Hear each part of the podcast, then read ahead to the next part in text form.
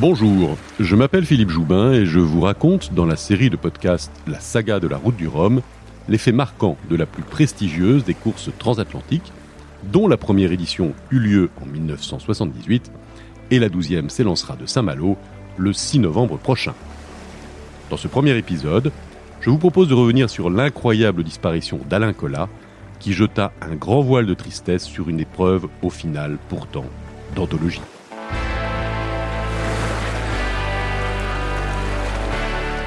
Épisode 1 Manureva et Cola ne répondent plus.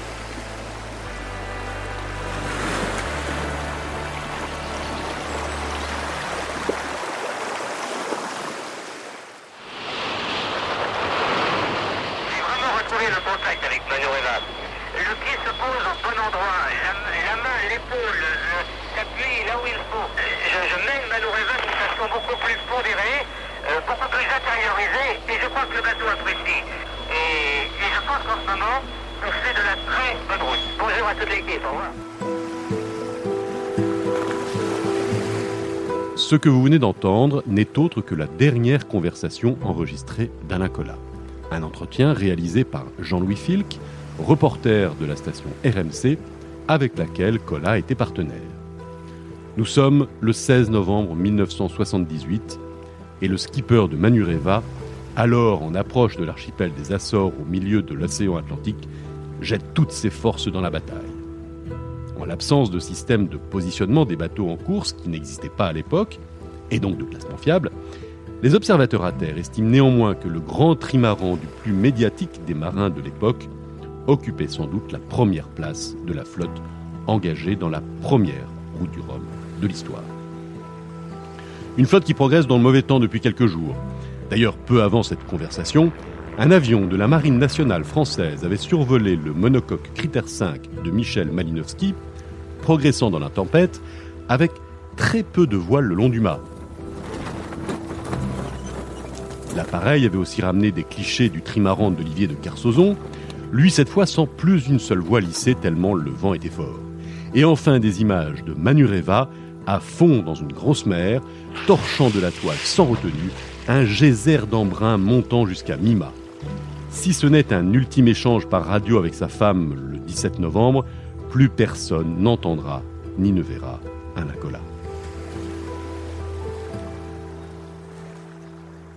Le breguet de la Marine nationale basé à la Guadeloupe survole actuellement l'Atlantique à la recherche des concurrents qui n'ont pas donné de leurs nouvelles depuis plusieurs jours. Parmi eux, Alain Collat, le navigateur français, n'a pas donné signe de vie depuis 14 jours. Alors, dématage et panne de radio Peut-être, cela expliquerait son retard et son silence. Pas une trace du marin, pas un débris de Manureva. Rien n'est revenu des profondeurs de l'océan. Aucune explication non plus. Et nous y reviendrons. La France du sport, qui se passionne depuis peu pour la course au large, vient de perdre l'un de ses plus beaux ambassadeurs. La copie en négatif d'Éric Tabarly, alors catalogué comme l'idole des houles, détenteur officiel de la stature de grand marin devant l'éternel, et que Collat était l'un des seuls à oser affronter et surtout battre. Tout semblait opposer le breton taiseux et baraqué au petit gars du Morvan, beau parleur avec ses rouflaquettes très à la mode dans les années 70 et sa prestance de jeune premier. Et si le premier fut le mentor de l'autre, un père adoptif presque, Collat, une fois affranchi de l'ombre tutélaire de Tabarly, n'eut de cesse de tenter de le dépasser. Éric Tabarly aurait dû être au départ de la route du Rhum, mais faute de bateau prêt à temps, il doit se contenter d'en donner le départ depuis la passerelle du ferry armorique le 5 novembre 1978.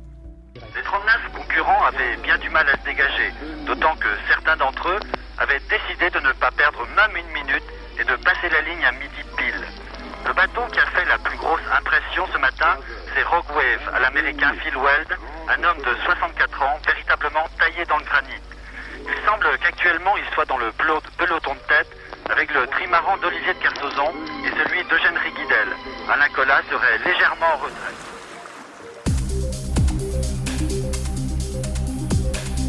En ce 5 novembre, donc, les 39 navigateurs solitaires engagés dans cette première édition sont tout bonnement en train d'écrire une page de l'histoire de la course au large. Jusqu'à cette date, la course en solitaire à travers l'océan Atlantique était le seul fait des Britanniques, qui, depuis 1960, organise tous les 4 ans la célèbre Ostar, surnommée Transat anglaise. C'est cette course qui vit l'éclosion d'Éric Tabarly, victorieux en 1964, puis celle de Colas, vainqueur en 1972. En 1976, elle est aussi le terrain de jeu de l'affrontement des deux hommes, Tabarly à bord de son puissant Penwick 6 face à Colas, skipper de Club Méditerranée, ce géant des mers à quatre mâts long de 72 mètres. Un combat gagné par Tabarly, et cette joute fit passer au second plan tous les autres navigateurs. Mais le gigantisme des voiliers français et la domination des skippers tricolores lassent les Britanniques, qui imposent une limitation de la taille des bateaux à partir de 1980. Et c'est en réaction à cette décision qu'un impresario avisé, armateur depuis quelques années des voiliers portant le nom des vins mousseux Critères, malin et fort bien entouré, décide de lancer la route du Rhum. Il se nomme Michel Etévenon. On l'écoute le 13 décembre 1976. Depuis six mois, des organismes m'avaient demandé de me pencher sur l'organisation d'une grande course française et j'hésitais beaucoup à passer de l'autre côté. Mais l'intérêt du public allant toujours vers ceux qui innovent et qui vont de l'avant, je n'hésite plus. Je vais m'employer désormais à tenter de mettre sur pied l'organisation pour novembre 1978 d'une course transatlantique réservée aux bateaux, par exemple à partir de, 38 mètres, de 18 mètres 50, et où seul le moteur sera interdit. Elle partira de France, mais nos amis britanniques y seront bien entendu les bienvenus. Trouvant un accord avec les producteurs de rhum de Guadeloupe, cédant aux sirènes Malouines, Étévenon et son complice, Florent de Kersozon, le frère cadet du fameux Olivier, lancent ainsi la première course transatlantique française en solitaire entre le port breton de Saint-Malo et son homologue guadeloupéen de Pointe-à-Pitre. Hormis Éric Tabarly, dont le futur bateau est alors en construction, elle draine la fine fleur de la course au large d'alors. Des skippers établis, tels qu'Alain donc, mais aussi Eugène Riguidel, Alain Glixman ou encore Michel Malinowski côté français. Le Suisse Pierre Fellman, le Britannique Cheb l'Américain Phil Weld, le discret Canadien Michael Birch, ou encore des marins aux futurs prometteurs tels Marc Pajot, Philippe Poupon, Bruno Perron.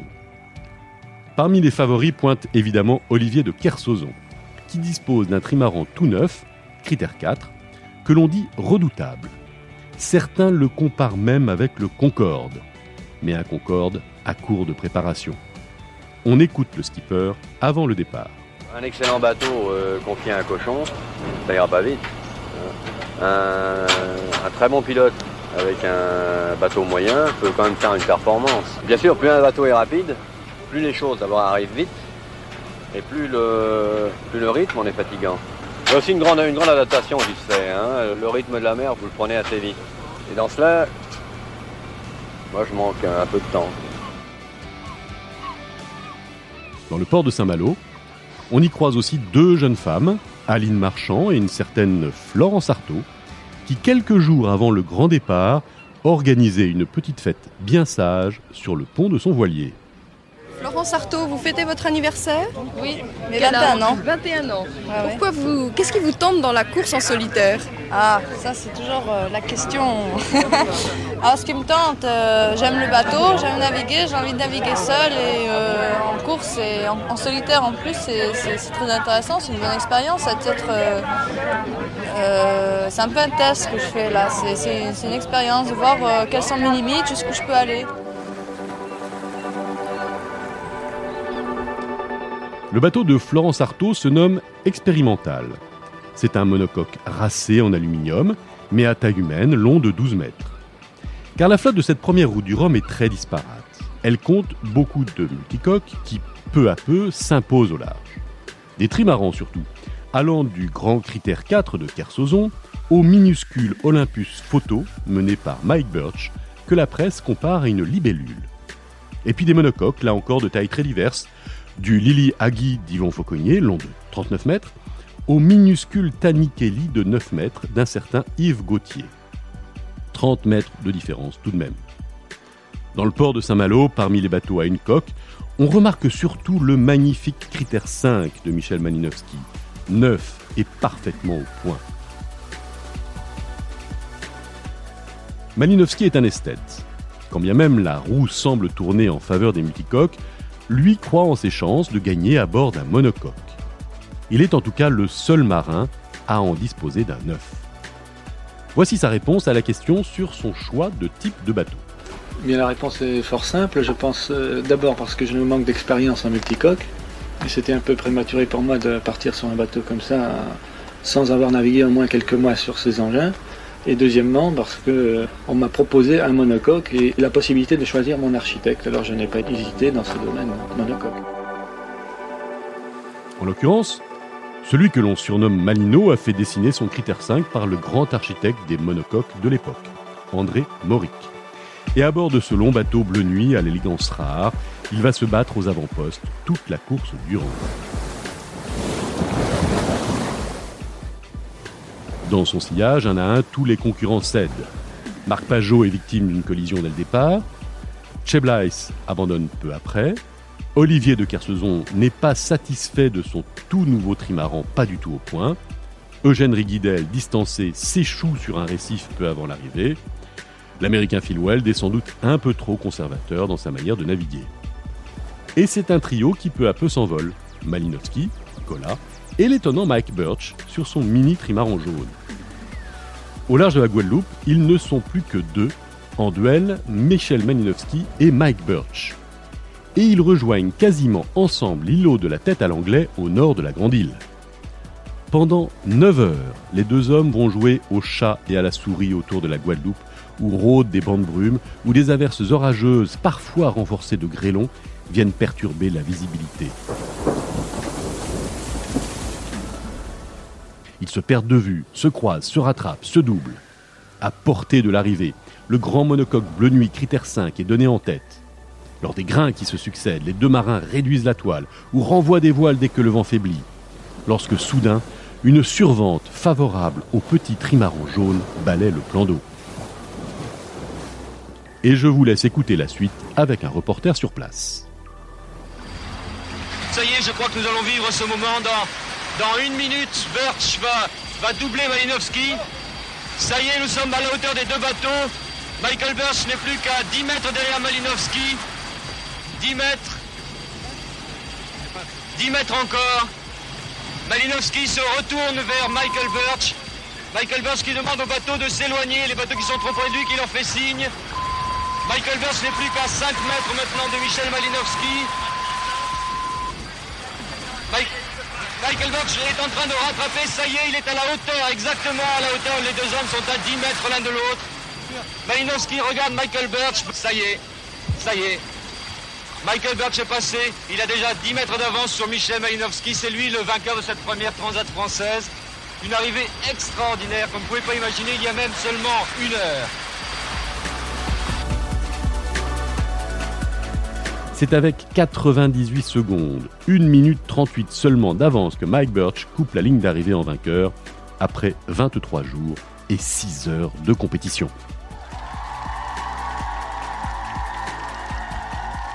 Sur les quais de Pointe-à-Pitre, c'est de la folie. Les deux hommes sont acclamés comme jamais, à tel point qu'à la question de savoir ce qu'il veut faire désormais, Birch lâche repartir.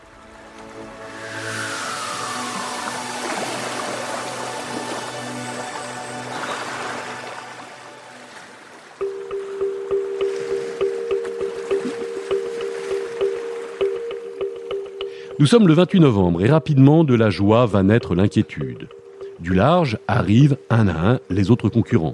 L'américain Phil Weld, troisième, puis Olivier de Kersauzon, quatrième. Mais pas de trace d'Alain Collat. À bord de son Vélos Manureva, il devrait être à terre lui aussi.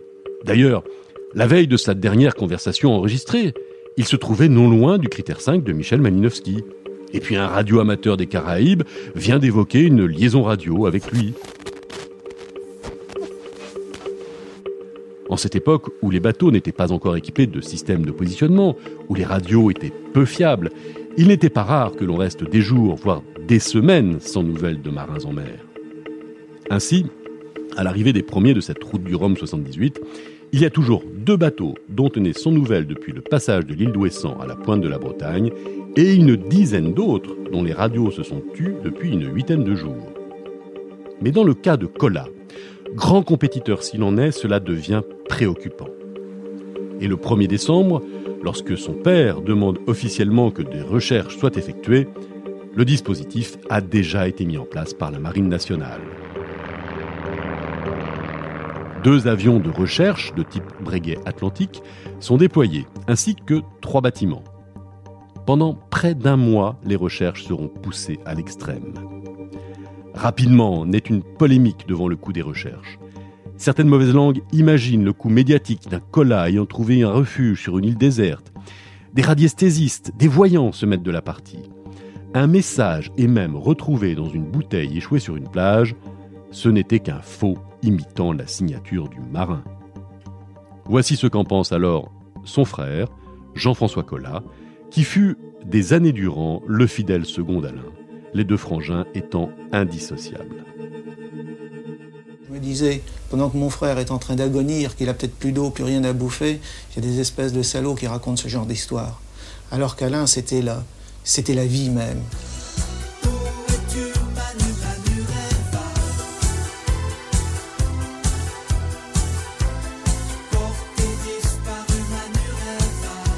Et puis il y a aussi cette chanson d'Alain Chamfort, Ritournelle idiote, écrite par un Serge Gainsbourg pour une fois mal inspiré.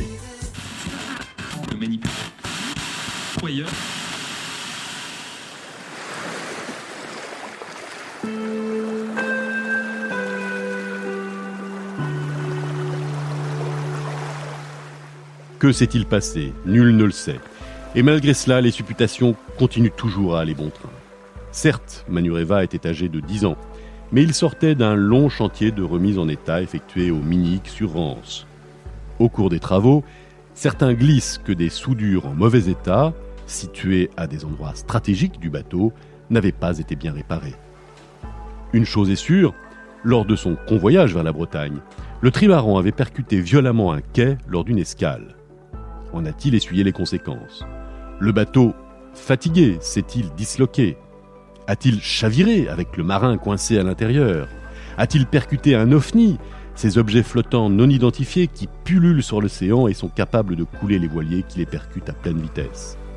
A-t-il été écrasé par un cargo qui, de sa masse, ne s'est rendu compte de rien en brisant ce fétu d'aluminium? Et le skipper? Était-il suffisamment en forme? Trois ans auparavant, il avait été victime d'un grave accident, manquant perdre son pied.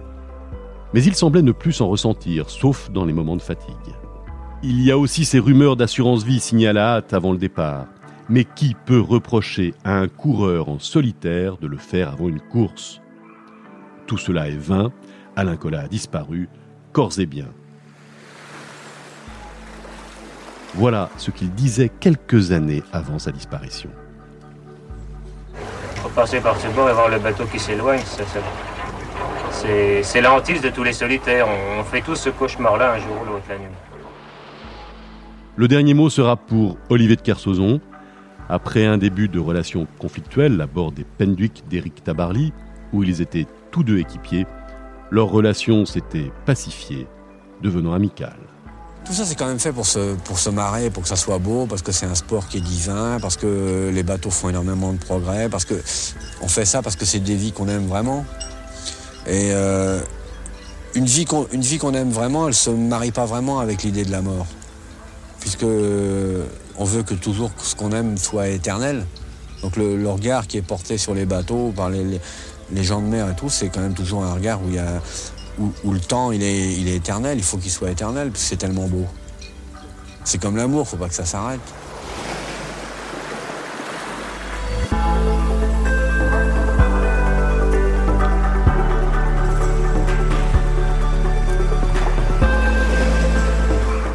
« 1978, Manureva et Cola ne répondent plus.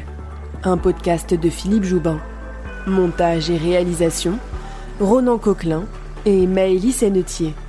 Revivez toutes les aventures de la plus fameuse des transats dans La légende de la route du Rhum, un livre de Philippe Joubin, à paraître aux éditions Albin Michel.